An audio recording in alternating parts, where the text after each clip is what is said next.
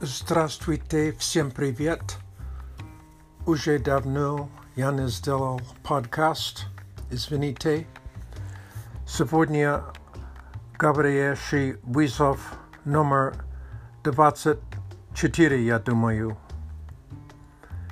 Я хочу сказать, что у меня нового про изучение русского языка – a takže liční novosti. Sopodně u nás bude 40 gradusov. Žáka netakli. Kde ty živíš žáče, čem normálna? Nedávno mě zdelali analýz covida i slava Bogu rezultat a net covida. U mě nět symptomy, no já chtěl prostě a ispitivat analýz i ponímat, jak to zdelat. Pro ruský jazyk я нашел новый YouTube канал Star Media. Друг советовал мне посмотреть и сказал, что субтитры очень хорошо. Я смотрел два эпизода сериал «Она детектив». Manan Ravitsa et Sirial Manan Nuzhna Uvilichit Vosmoznost Ponimat Ruski Yazik Nasluch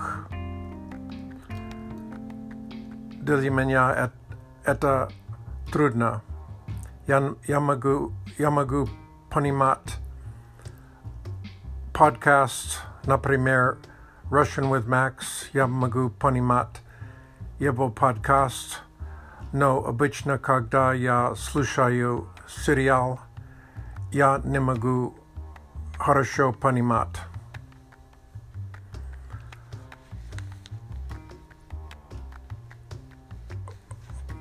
В этой неделе я участвовал в разговорной группе. Я хочу говорить Abetem, Group a zelena zlatost, zlatost škola ruskog jezika byla primerna 6 ili 7 участников Мне нравится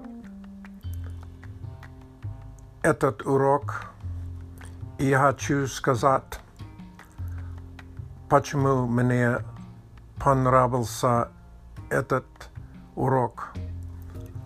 Во-первых, стоимость не очень дорого, потому что есть а, несколько людей, по-моему,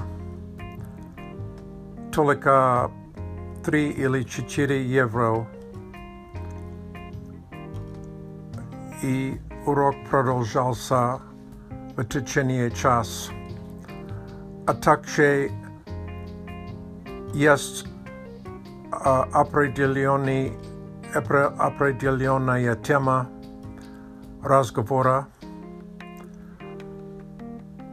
Мы обсуждали slova, pro čustva i emocí, emocí. Tak například bezpokojstva, robkost, glagol zlit se, stesnajet se i tak dále. Мне также нравится этот урок, потому что не было грамматики. Иногда мне нравится учить грамматику, но для разговора это лучше не изучать грамматику, а также uh, исправление a šipky byla a ne očen silná. Jmenuje jen takže narabica. Eta učitel zadaval nám vaprosy i byla hrošeja vazmožnost praktikovat, говорить по-русски. например, учитель э, а, спрашивала, что ты делаешь, когда настроение плохое. И мы э, ответили. Спасибо за внимание. До свидания. das tá, Corabá.